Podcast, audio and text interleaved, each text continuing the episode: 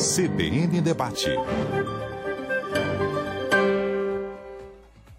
Apresentação Aldo Vilela.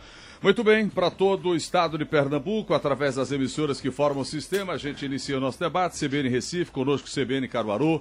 Garanhuns acompanha a nossa programação em todo o Agreste Meridional com a Rádio FM Sete Colinas. O Sertão do Estado acompanha a nossa programação através da Rádio Líder FM de Serra Talhada, a TV Asa Branca reproduzindo o sinal da TV Globo para mais de 100 cidades no interior do estado, G1 Pernambuco, GE Globo Esporte Pernambuco e através de todas as plataformas você também acompanha a nossa programação através da, CV, da TV CBN no YouTube também. Hoje vamos falar, uh, na verdade nós fizemos um debate há alguns dias sobre cidades inteligentes e foi tão recebido, tão bem recebido esse debate que muitos ouvintes mandaram e-mail para gente, pedindo para a gente repetir a dose, Talvez, entendo eu, por uma preocupação do cidadão, né? de querer saber o que é que a gente vai ter como cidade para os filhos, para os netos, e talvez também na, na, na, nossa cidade mais, mais, mais avançada. E aí a gente traz para os estúdios da CBN Cláudio Marinho, urbanista, cofundador do Porto Digital, coordenador do projeto de recuperação de centros urbanos BNDES Porto Digital Leonardo Guimarães, o urbanista, arquiteto Milton Butler, e também quem vai participar conosco é o Tiago Pontes, que é ex-secretário nacional de Mobilidade e Desenvolvimento Regional. Cláudio Marinho, bom dia. Obrigado pela atenção, pela presença aqui nos nossos estúdios. Muito bom dia, Aldo. Prazer sempre estar aqui com vocês, aqui com os amigos. Leonardo, tudo bom?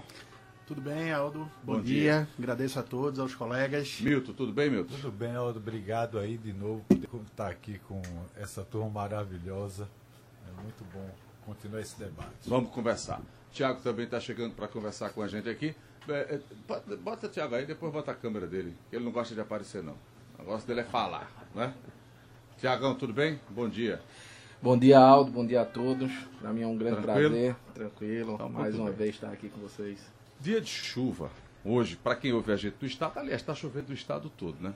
Mas para quem mora do Recife, na metropolitana, sabe que quando chove, complica um pouco, né? Basta nublar o tempo que a situação fica complicada aqui para deslocamento. A, a chuva também, Maurinho, é uma oportunidade de se discutir como projetar a cidade, como a cidade deve conviver melhor com isso. Choveu, como é que a gente acumula água? Choveu, como é que a gente trabalha para não alagar alguns trechos? Estou dizendo isso porque no Recife, de maneira específica, a gente já sabe quais são os trechos que alagam. A gente sabe também que escoa rápido, depende de maré e tudo mais.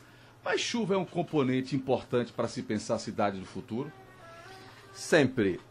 O Aldo, veja só, nós já temos informações suficientes, dados em quantidade extraordinariamente alta sobre ocorrências de chuvas. Por exemplo, no Recife, como você mesmo lembra, de pontos de alagamento, etc. É, inadmissível nós não termos ainda um sistema que responda a isso a essa altura, de né? forma a essa altura hum. de forma efetiva exatamente porque já conhecemos o fenômeno ele se repete isso é mais grave ainda quando a gente imagina que estes fenômenos vão ficar mais radicalmente graves e constantes, diferentes, né? constantes, com as né? mudanças né? climáticas. É. Então esse é um bom tema nesse debate que você nos para o qual você nos convida, bom tema para tratar a cidade inteligente que interessa. Uhum. Que no outro debate nós discutimos muito isso, que é aquela que nos ajuda a viver melhor. Não é a cidade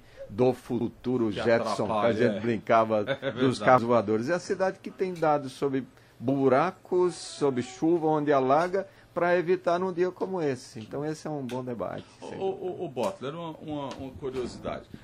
Cláudio citou o seguinte, é verdade. A gente sabe uh, onde alaga, os trechos que alagam, uh, e, e, é uma verdade porque está se repetindo com muita frequência, os eventos são mais fortes, a gente tem notado isso.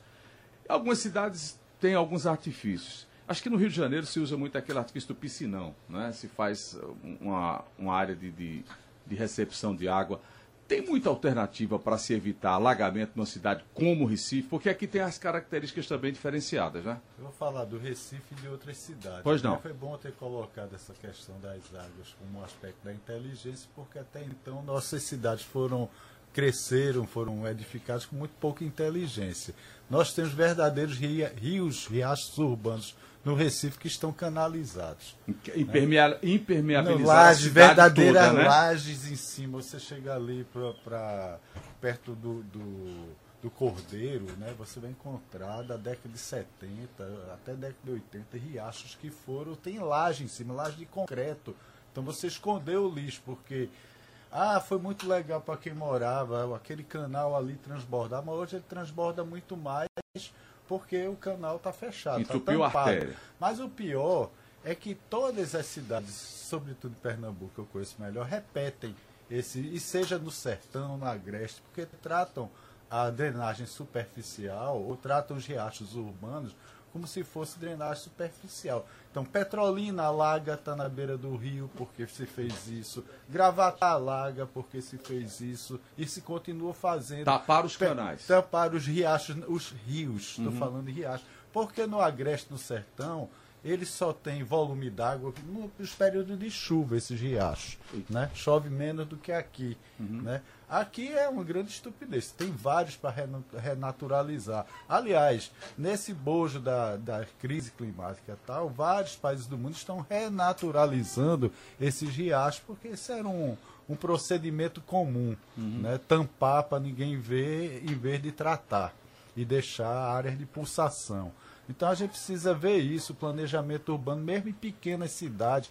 Vitória de Santo Antão alaga sempre. Eu tive a oportunidade e de muito. trabalhar, de trabalhar em Pombos, que foi distrito de Vitória, e dizer, ó, a última coisa que vocês podiam permitir é a ocupação de fundo de vale. Todos os fundos de vale estão ocupados. Quer dizer, o, o, os gestores não estão olhando o planejamento com inteligência, estão deixando ocupar né, a, a, a, as áreas de pulsação dos riachos, uhum. quando a gente devia estar tá preservando né, para poder conviver com esses eventos climáticos. Então, inteligência, essa parte ambiental é número um. Né? Perfeito. Né? Agora, Leonardo e Tiago, vocês entraram no assunto, veja, é, essa coisa da ocupação, viu, Leonardo? Choveu, a gente sempre tem essas, essas imagens e esse registro aqui, por exemplo, quando você vai para Palmares, quando você vai para Barreiros, que a população termina invadindo o rio, né, a área do rio. Se invade é porque, em tese, a prefeitura não, não fiscaliza, tem aquele momento de cheia, sai, depois volta. A responsabilidade do ente público nesse aspecto de preservar a área ribeirinha, de não permitir que se construa, é, isso evitaria muito problema e já organizaria a cidade, Leonardo? Eu entendo que sim, Aldo. Acho que esse papel fiscalizador é, é muito importante. Né? Alguém né? Mas tem que fiscalizar, que, né? Claro. E acho que é importante destacar também que a cidade, é, quando ela não está planejada, ela não tem o seu, o seu desenvolvimento direcionado, principalmente em habitação, levando em consideração os movimentos do interior para as capitais, né, que vem criando essas aglomerações nas grandes metrópoles, essa, essa falta de orientação faz com que a cidade cresça a seu bel prazer, né? Então, desordenada. Então, é, eu acho importante, inclusive, conectar essa questão dessa, dessa moradia, principalmente falando nas grandes cidades, uhum. né? nas maiores cidades. Conectar essa questão do problema das moradias em morro e as questões de, de produção de lixo depositados de maneira inadequada, é, como, como resultado de uma cidade, de um ente público, enfim, que não consegue dar esse direcionamento. Né? Eu acho que isso se conecta muito, por exemplo, com uma, uma, uma contradição que a gente vê, por exemplo, as áreas de. Muitas vezes áreas de centro de cidade, é uma coisa que se fala tanto, né? Como, como espaços vazios. Veja que loucura. Você tem esses problemas muitas vezes apresentando-se nas periferias, nessas áreas de, de morro, etc. Uhum. Enquanto que na área central, que são as áreas é, em tese, mais bem servidas de transporte, ou mais perto do trabalho, mais perto de tudo, tá a gente tem um monte de prédios vazios, né? Então, isso são em todas as cidades, viu? Se você fizer isso... uma avaliação, as cidades de porte médio para cima é assim, essa coisa, né? É. Esquece-se um pouco o centro, né? É. Eu, eu diria que isso é uma coisa, inclusive, que atesta é, uma situação de, de, de país é, que está em desenvolvimento, né? É, eu acho que uma, uma, um ponto positivo é a gente olhar para o mundo, assim dizendo, desenvolvido e perceber que esse mundo, à medida que o tempo foi passando, foi resolvendo as suas áreas centrais de cidade, de cidades, né? E a gente vê que, que isso é uma, é uma perspectiva interessante de, uhum. de futuro para o país. Tiago, você que lidou com uma pasta nacional de mobilidade, de desenvolvimento regional, você já passou pelo metrô, você só pegou bronca aí na sua vida né, profissional para tentar uh, uh, uh, contribuir. Esses problemas citados aqui por nós, isso é uma característica muito de Brasil, é? Eu acho que é uma característica do Brasil resguardado o que a gente sempre vem discutindo aqui, Aldo, as particularidades locais. É, às vezes num local é mais a habitação, às vezes no outro é mais saneamento, às vezes num é mais a mobilidade, mas todos eles guardam essas particularidades locais de uma forma ampla, que é o planejamento urbano. Eu acho que como o Leonardo falou, ele é um planejamento que ele tem que ser feito ele a longo prazo. É, como você falou, Aldo, chamou a atenção aqui, vou, vou relatar um fato sobre a cidade de Barreiros, uhum. quando ocorreu as enchentes.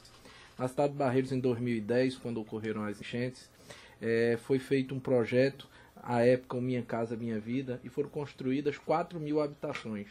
Nessas 4 mil habitações, até o dia de hoje, ou seja, nós estamos há 12 anos depois, ainda existe é, um, um trabalho por parte da prefeitura para levar a população para habitarem nessas casas. Esses bairros, inclusive, é, chegaram inclusive a ficar degradados. Por exemplo, hoje estão sem calçamento direito, ah, porque, porque já não, foram. As pessoas não ocuparam?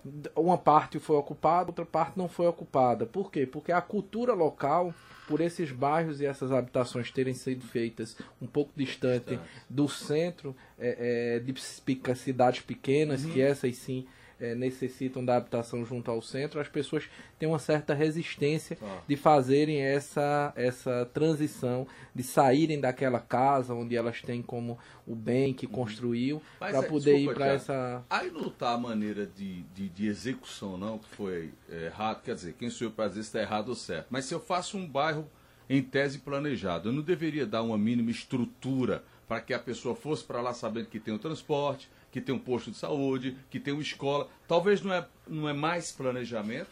Eu acredito que é sim mais planejamento. Eu acho que é aí onde entra o poder público uhum. e a ausência em si da efetivação do poder público. É. Porque pela quantidade diminuída de pessoas dentro daquele bairro, aí o poder público prorroga a instalação da escola local, hum. aí prorroga a instalação tá da UPA, aí sai protelando é, N fatores que fazem com que, que aquela população demore a fazer essa migração das regiões ribeirinhas para as regiões onde foram é, feitas essa nova urbanização. Então eu acredito, mais uma vez, que a gente também tem que é, é ensinar de certa forma a população que isso que ela está sendo, que é isso que ela está se submetendo, num primeiro momento pode ser até parecer para ela aparentar ser positivo, mas na realidade é muito negativo, que basta uma tragédia, basta um dia de um dia para a noite é, é, tudo que ele construiu pode ir literalmente por água abaixo em uhum. virtude de uma enchente.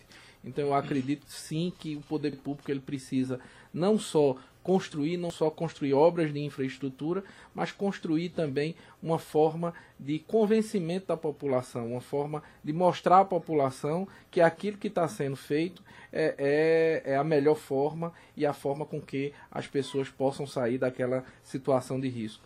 Agora, o Cláudio, é, vai para vocês quatro perguntas. A questão é planejamento, é. Nós, vamos puxar, vamos falar de Estado.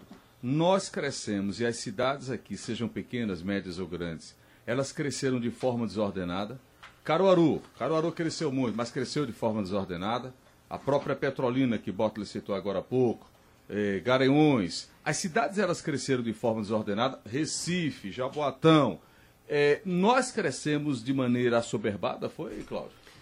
Sem nenhuma dúvida, Aldo. Veja, eu estava escutando o Tiago aqui lembrar a questão de Barreiros. Todas as nossas cidades da Zona da Mata, elas surgiram na beira do rio, do rio e da cana-de-açúcar. A cana-de-açúcar empurrou as populações urbanas para a beira dos rios. Certo. Porque eh, eu me lembro demais, me lembro demais. Eu vou fazer até uma homenagem aqui para quem é de outra geração. Pois não. Ao doutor Arraes, Miguel Arraes. Ele gostava muito ali, como sabemos, da zona da mata.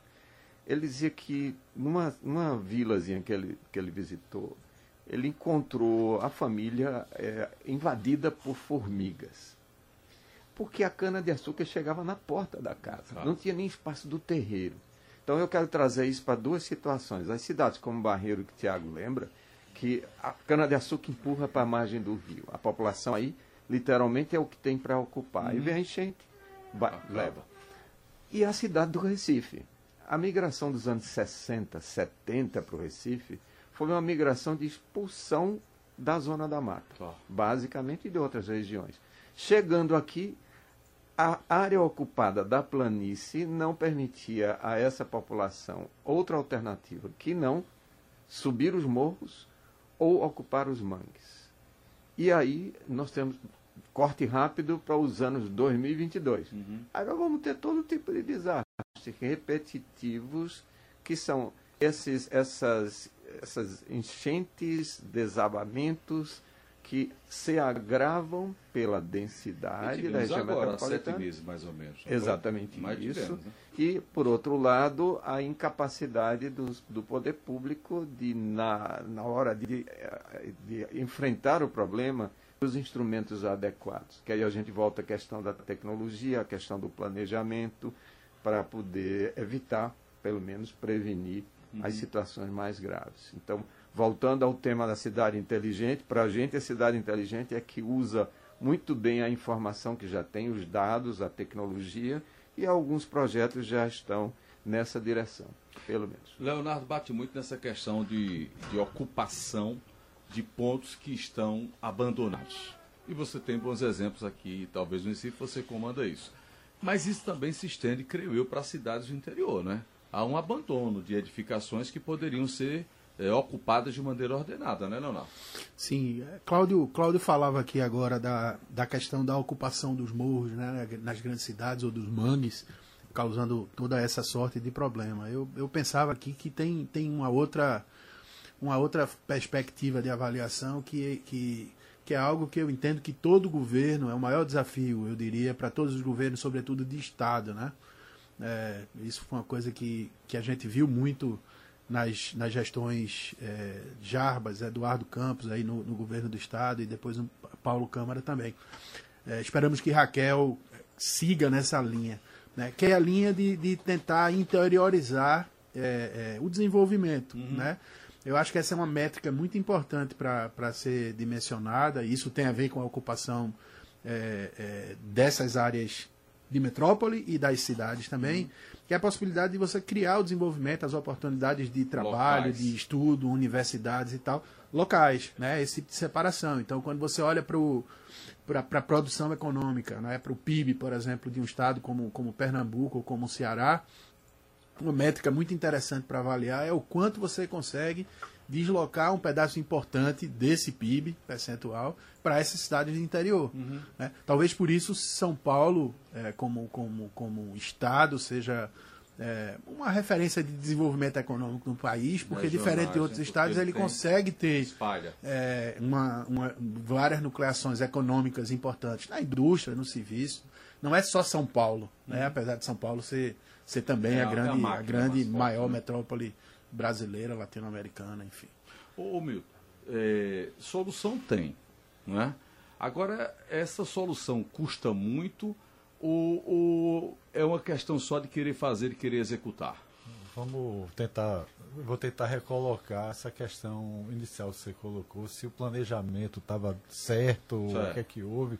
Olha só, a gente cresceu, nossas cidades cresceram eh, olhando, pautadas no modelo rodoviarista de cidade, que era normal, a indústria automobilística crescendo como base do- da industrialização nacional, tome rodovia, São Paulo, centro de São Paulo foi se degradando, meteram um minhocão no meio e tamparam vários riachos. Cidades né? projetadas As cida- para o carro, né? Cidades projetadas para o carro, certo? Então você vai encontrar isso. Com- com- o que me assusta, por exemplo, em Barreiros, botar uma população lá longe, é novamente a cidade projetada para o carro. Vai ter que ter, né? Então, população que se vire para se deslocar. Ninguém vai querer ir lá longe, vai ficar mais caro para uma população que já morava na beira-rio. A descaso de vários a descaso para de, de se deixar ocupar novamente tal. Mas as grandes cidades sofrem desse problema, cidades rodoviaristas. Né? Petrolina, que eu tive a oportunidade de trabalhar no plano diretor, a gente já identificou no plano diretor, no, setores censitários na área central que perderam população. Por quê? Porque a população está indo morar nos novos condomínios, mais chique, deixando se transformar só em comércio. Aí viram que turma gosta de chamar, é a cidade mono. é, como é que chama? É, de monocultura. Só vai ter comércio e serviço naquela região, não vai ter ninguém morando. Isso é ruim, porque de noite é inseguro, né? Então a gente vai acumulando esses problemas. Quando a gente deveria estar sempre, Cláudio Marinho já fala, um, um grande visionário mobi- no, no deslocamento, a cidade cinco minutos. Você, a 350 metros de, de raio, você fazer tudo andando rapidinho, cinco minutos de Escola, caminhada. tal, né? saúde, né? Diversão, etc. né? Esse, esse era um modelo que a gente tinha que pensar, inclusive como fosse pensar em relocar populações de áreas de risco e tal, para que elas tivessem acesso a serviços, ao comércio, tivesse tudo próximo. Né?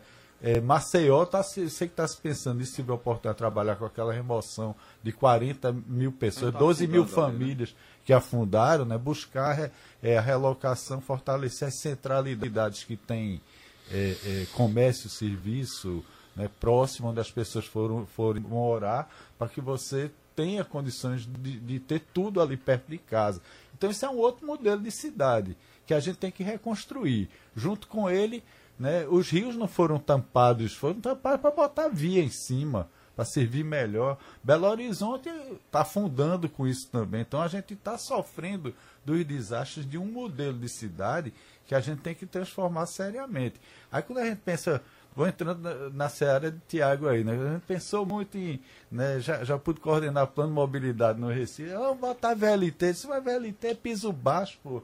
Não é, vai inundar o VLT, né? O som da gente tem que ser um pouco mais alto. A gente tem que resolver um sério problema de drenagem no Recife para poder ter um padrão melhor de transporte de massa.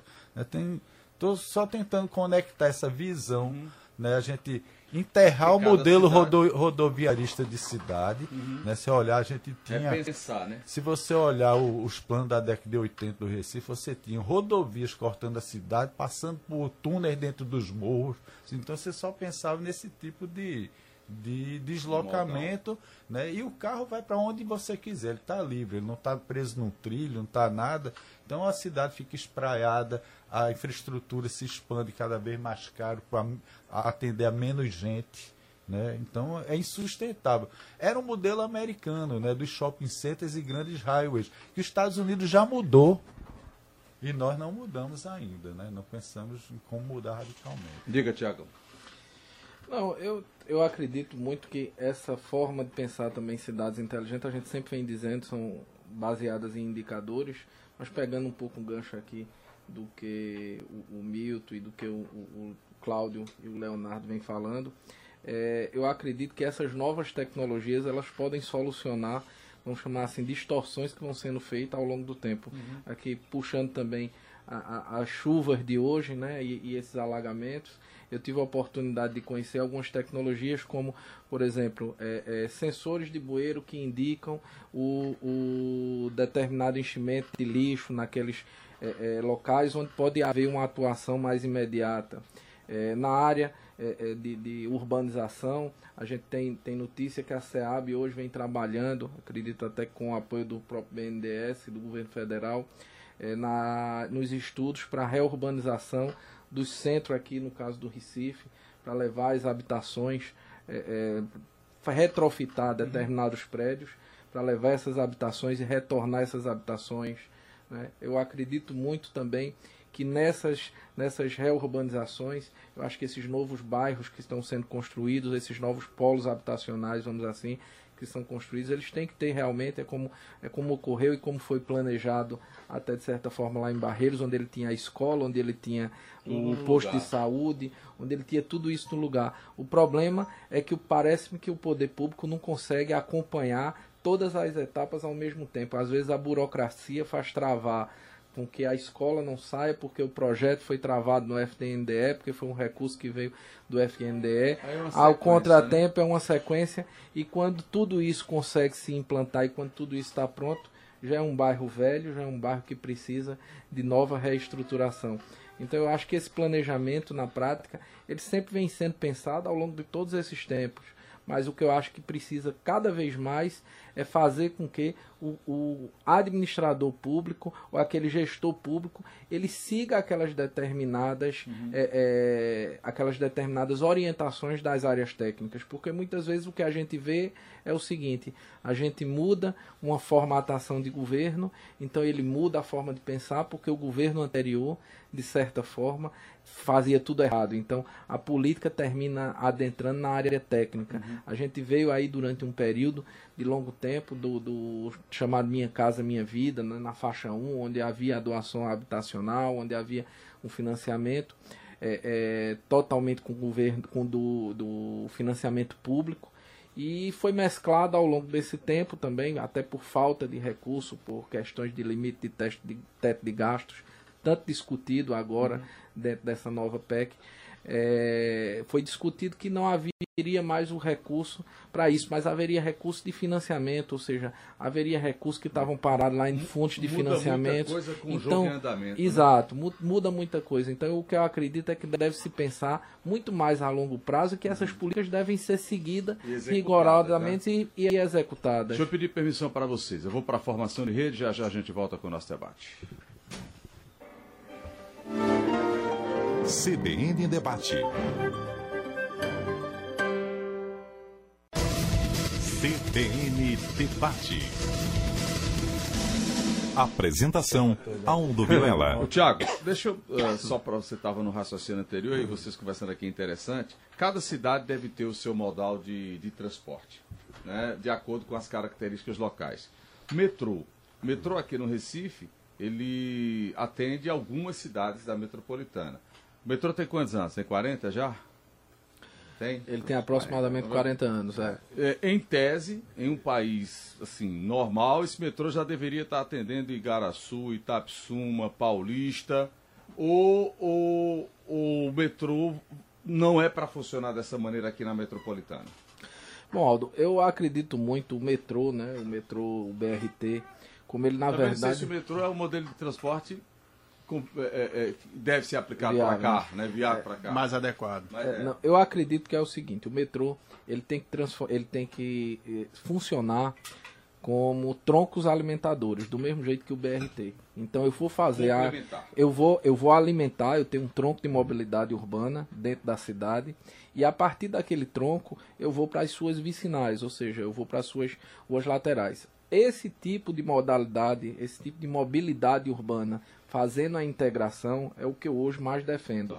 Porque se eu tenho um metrô que você pode sair de casa, de sua bicicleta, é, parar num, num- num parque de bicicleta Deixa lá, bicicleta. deixar sua bicicleta, pegar o metrô e descer na porta aqui da CBN, Uhum. isso é uma forma bastante viável. Ou vou até alterar um pouco. Você pode pegar sua bicicleta, ir até o metrô, mas quando você descer na porta do metrô, tem um- uma praça lá com um parque de, de motorista por aplicativo, onde Certo. você vai pegar esse motorista por aplicativo e vai eh, dar a sua destinação. Nesse caso aqui, o Recife poderia ter o metrô, o barquinho funcionando, aproveitar um pouco o rio, seria assim, o ônibus. Não, Butler? Ou balão, aqui é balão, tem que ser balão aqui. Vamos, vamos começar a botar o ponto nos Tem que ser is. balão aqui. Vamos, vamos botar o ponto nos is. O nosso metrô foi um, um a- a- foi acochambrado, né? Ele foi usou-se a rede ferroviária né? para fazer a concepção, usou-se a malha ferroviária, Já que era só de logística para fazer as nucleações sul no plano metropolitano no final da década Mas foi 70 uma das 80. linhas só. Era, aí Milton. pegou A outra linha, ele foi É. criado, foi feito é, Mas- especificamente Mas veja só, ele, ele é todo de superfície. Tá certo? Ele é todo de superfície, ele é uma grande barreira. Você não pode pensar ele é a grande barreira como transporte urbano, segrega um lado de outro. Claro. Tá certo? Então ele é uma barreira urbana, ele não vai por baixo da terra. É por isso que eu estou Fala dizendo. daqui, gente tá tratando do Estou daqui, tratando né? Nosso. daqui, Daqui, do né? nosso, tá certo? Quando você fala em, em levar para a Zona Norte, para o município norte, eu tremo da base. Uhum. BRT é muito melhor, porque senão você vai criar um uma muralha separando as cidades, como a gente já tem aqui. Outra coisa, metrô, você vai em lugar que tem metrô, que é transporte urbano, metrô VLT, ah, as paradas são que nem parada de ônibus, a 400, 500 metros. O nosso é um quilômetro, um quilômetro e meio, dois quilômetros. Então, não, não gerou centralidade. Uma parada de metrô, em qualquer lugar do mundo, é onde você mais adensa. A gente não, porque sempre foi da logística, da indústria ali para Então a trás. expansão de metrô para cá não é viável. Rapaz, eu, eu Você esse, não acha, esse metrô que está aí, não. Tá certo? Se fosse pensar no outro metrô enterrado, chegando em outras áreas, né? Com toda. te- tem tecnologia para isso, dava para fazer e tal. VLT não pode porque inunda. Eu tenho muito medo. Os túneis da gente inundam. Imagine né? um túnel Imagina de metrô. um túnel de né? metrô. de Morro Eu- de medo. Eu não eu- entrava eu em quero- metrô. Tem que É o inventar lugar o- no mundo que os túneis são feitos para inundar. É, Se a eu gente quero, eu inventar quero, metrô submarino. eu quero pedir licença e discordar. Se eu fosse, se isso fosse dentro Tá do bem. direito, eu ia pedir vênia aqui Tá ao meu amigo Milton para discordar um pouco dele. Eu acredito que não. Eu acredito que o metrô do Recife, sim, ele é um meio de transporte altamente viável. Se a gente para para pensar que é um um meio de transporte onde atualmente são um milhão e meio de pessoas usam o transporte público. Então, quando você imagina que chega a quase 400 mil pessoas quando o metrô estava efetivamente funcionando, ele era utilizado. Então, é sim um meio de transporte De massa. eficiente e de massa. O que é que ocorre no metrô do Recife que a gente não observa? Ele hoje é atendido à classe C e D. Né? Ele passa por regiões onde realmente há uma necessidade maior da utilização do metrô. É, a, a questão do metrô é, é, subterrâneo aqui em Pernambuco, aqui em Recife particularmente, é quase impossível, até porque a gente vive em regiões é, praticamente É sob mangue, é mangue. mangue. É, é mangue. Então é muito difícil você fazer qualquer tipo de construção Intervenção. é, subterrânea. intervenção subterrânea. né? A gente tem visto, Milton, por exemplo, tem um, vou dar um exemplo bem prático e bem objetivo, que é um, um monotrail que foi feito do metrô de São Paulo para o aeroporto de Guarulhos. Ele tem uma intervenção por cima, ele tem uma intervenção bem pequena, ou seja, dentro do contexto urbano. Ele é feito por posta, ele é feito. É, é, é um, um- São um colunas, metrô. né? São colunas que são feitas. Eles são. Ele é um, é um metrô altamente eficiente, altamente ecológico, que é feito através. o transporte dele. É, o, o que move ele é a energia elétrica.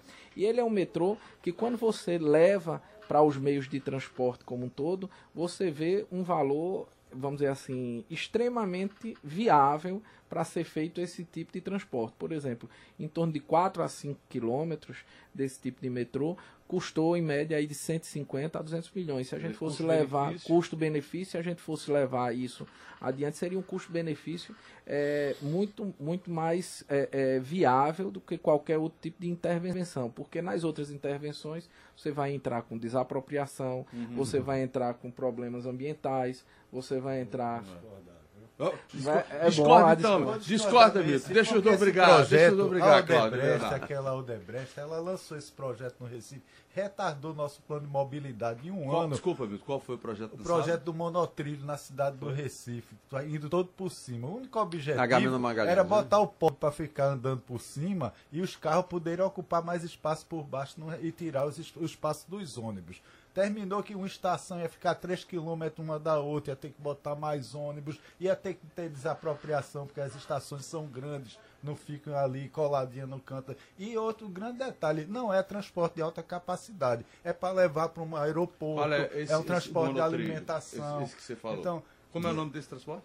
Monotrilho. Monotrilho. Tá Monotrilho. certo? O aéreo. Então, aqui O aéreo. a Odebrecht trouxe esse projeto e ele empancou exatamente porque na hora de ver não tinham sido colocados os custos da, da construção, desapropriação das estações que eram grandes, não era na beira ou por cima, Mas não, aí elas vamos- estão no chão. mas vamos lá, E outra coisa, só um não, detalhe. pois não. Ia ser, desculpe dizer assim, um assalto nas contas públicas, ia comer um bilhão e meio de otorgonerosos de cada proprietário ou empreendedor no Recife, que ia ser custeado por isso. Pô, Por isso que eu pergunto, cada cidade, não é, Cláudio, não tem sua característica, ela tem que ser pensada diferente. O tipo de transporte do Recife não é o mesmo de Caruaru. O tipo de transporte de Caruaru não é o mesmo de Petrolina. Isso. Não é? Cada cidade não deve ser.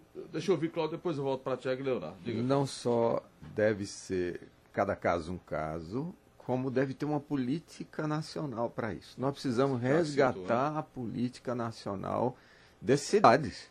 Nós precisamos. Então, tem uma mudança de governo, essa discussão é pertinente.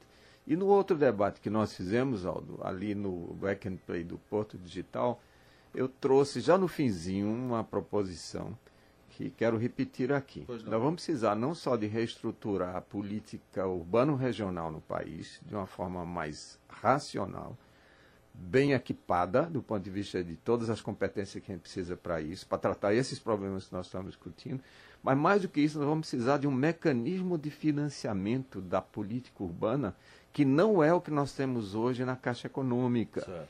Esse mecanismo de financiamento que nós temos hoje, eu até brinquei naquele finzinho lá, dizia vê o cidadão como mutuário. Uhum. Seja o da, um, um, salário, quer dizer, a nível 1 um da Minha Casa Minha Vida, que o Tiago estava lembrando, um uma benefício é, público de, eh, de, subsídio, seja os mais, os mais arrojados. É o financiamento da casa própria.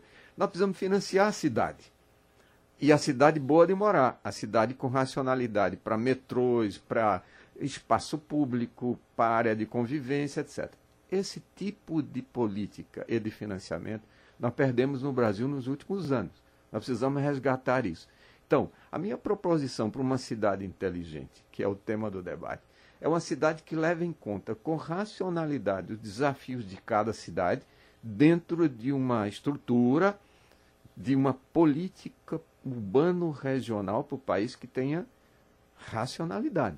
Portanto, a gente vai precisar de ter competências para desenhar, para estudar cada um dos problemas e tal, e precisa ter o financiamento adequado. Por isso que eu propus que a gente tivesse agora o banco da cidade, não é o banco Caixa Econômica do mutuário. Nós precisamos de um financiamento para uma questão, voltando ao ponto do debate entre Milton e Tiago, da questão do transporte e mobilidade. Veja, no caso do Recife, o estudo da integração dos modais, que é o que Tiago está propondo, é o estudo que falta. O que Milton está ali meio agoniado é porque cada um fez um pedaço e queria tirar parte daquilo ali. Nós precisamos do plano metropolitano que nos anos 70 existia. Mas, bem, o plano de integração dos modais. que aqui né? é o plano metropolitano. Metropolitano. Então, você pega no nada, nada 15 cidades, né? Você é precisa aqui, ver. Né? Aí o Tiago tem razão quando diz. O metrô pode, tem uma, uma, funcionalidade até um certo ponto, depois vai um VLT, por exemplo. Eu gosto da ideia, que está ressurgindo, de chegar na estação central do Recife, é, é, Tiago, e sair o VLT até o bairro do Recife, que é a centralidade urbana que Léo está lembrando, que está esvaziada. Tal, né? você pode com uma estrutura desse tipo, você pode resgatar a condição de habitabilidade do centro, uhum. com habitação e serviços, e poder redistribuir a população de forma mais racional. Mas isso exige inteligência, Plano. ou eu prefiro dizer, um urbanismo inteligente, do Perfeito. que uma cidade inteligente com tecnologias malucas. Perfeito. Mas um urbanismo inteligente. Planejamento, é né? Exatamente. Já quer concluir? Bom, quero até complementar aqui, Milton, até voltar a esse debate. Eu não acredito que o modal a gente não pode condenar de certa forma o modal como ineficiente e a gente precisa saber diferenciar o que foi um projeto ineficiente, o que foi uma proposta ineficiente do modal em si ineficiente. Quando a gente puxa os modais que é, ao longo de diversas cidades, até do próprio é, é, Brasil aqui, a gente vê que esses modais, é, na forma principalmente de integração e com um menor impacto, de certa forma, é, urbano, quando a gente vai é, é, imaginar um impacto exclusivamente é, ambiental para as estações, ele é muito menor do que quando a gente imprime aí um impacto para a construção de uma nova via rodoviária ou de uma uhum. nova via ferroviária em si. Então eu acho que o que o, o, grande erro dessa concepção lá desse projeto em si, vamos dizer assim, da Odebrecht, foi a concepção do projeto, projeto, que eu acredito que naquele momento guardava interesses específicos uhum. para que aquele projeto saísse naquele local ou naquela estação. Então a gente não pode deixar de avaliar isso. Esses novos meios de financiamento, como o Claudio falou aqui, e essas diretrizes, é, são diretrizes que vêm ao longo do tempo sendo pensadas. Por exemplo, na área de cidades inteligentes foi feita a Carta de Cidades Inteligentes. O que é que essa Carta de Cidades Inteligentes ela ela propôs. Foi uma carta de cidades inteligentes, onde ela iria propor diretrizes para que as cidades seguissem e a partir daquele momento as cidades se transformassem em cidades inteligentes. Vamos puxar um pouco aqui essa parte é, é, do projeto de cidade inteligente para o lado do direito, puxar um pouco aqui uhum. o lado do advogado em si. Por exemplo, na orientação da Carta de Cidades Inteligentes foi criado um chamado sandbox. O que seria o sandbox? Ou seja, uma área disruptiva que ela seria livre da interferência é, é, legislativa, ou seja, ela naquele determinado local ela poderia fazer diversos experimentos. Por quê? Porque ela consideraria determinados indicadores daquele local específico. Tiago, deixa eu lhe interromper. Rápido intervalo e você volta para concluir o raciocínio. CBN Debate. CBN Debate. Aldo Vilela. Tiago, por gentileza, conclua seu raciocínio, porque o nosso tempo está. E, e, de antemão, a gente já vai ter que marcar o debate para falar do que Leonardo só sobre mobilidade. Mas tudo está dentro de cidade inteligente. Diga, então, o que, a gente, o que a gente vinha falando era justamente essa esse carta de cidades inteligentes que fez essa orientação para as cidades. Pensando juntamente com essa carta de cidades inteligentes, foi criado um programa de financiamento chamado ProCidades onde esse Procidades, tanto o ente público quanto o ente privado, ele pode fazer a captação desses recursos para levar projetos vinculados às cidades inteligentes. Uhum. Então, por exemplo, um, um, um, ponto de uma cidade inteligente voltada especificamente para a educação, vamos, vamos fugir um pouco aqui da mobilidade. Agora, no momento da, pandemia, da pandemia havia uma grande dificuldade é, sobre a comunicação. Por quê? Porque eu chegava numa determinada região, Internet, era a operadora A que pegava, uhum. na outra região era a operadora B, e você tinha uma diversidade de chips, porque cada operadora tinha uhum. um chip específico. Então, uma empresa daqui do Porto Digital, do Recife, ela conseguiu desenvolver um chip que cabia todas as operadoras. Então, ela conseguiu, através de um sistema simples, pensado de forma simples, levar de certa forma a internet resolver e resolver o problema para entregar o conteúdo especificamente da do, do que era do, do, conteúdo docente, do conteúdo do que precisava selecionado e não de uhum. conteúdos diversos. Então, assim, hoje existem essas orientações, o que precisa é o conhecimento do setor público em cada vez mais conhecer o que já foi orientado e aprimorar, porque eu acho que cada dia mais tem que ser aprimorado. Bom, acho que a palavra tudo aí para a gente encerrar é planejamento, né? Não tem, tem que planejar e, lógico, depois do planejamento tem que executar bem feito. Gestão, né? Não é isso? E gestão, né? Uh, Botler, obrigado, viu, pela atenção mais uma vez. Mas eu, eu, acho que eu vou deixar uma vez por mês esse debate eh, constante, porque a gente vai aos pode poucos. Ser, pode né, ser. Né, né, né, Cláudio? Depurando. Poucos, a gente vai depurando a, a coisa. Dá uma né? carteirinha para cada um de nós. É, é mas já são só. Pode bater o ponto ali. Obrigado, meu. Até o próximo encontro. Leonardo, obrigado, viu, mais obrigado, uma vez. desafio é, aceito. Cláudio, obrigado mais uma vez, viu? Obrigado a você, Aldo. Tiago, obrigado, obrigado Aldo, mais obrigado uma vez. Já já a gente disponibiliza esse bate-papo nas redes sociais. CBN Debate.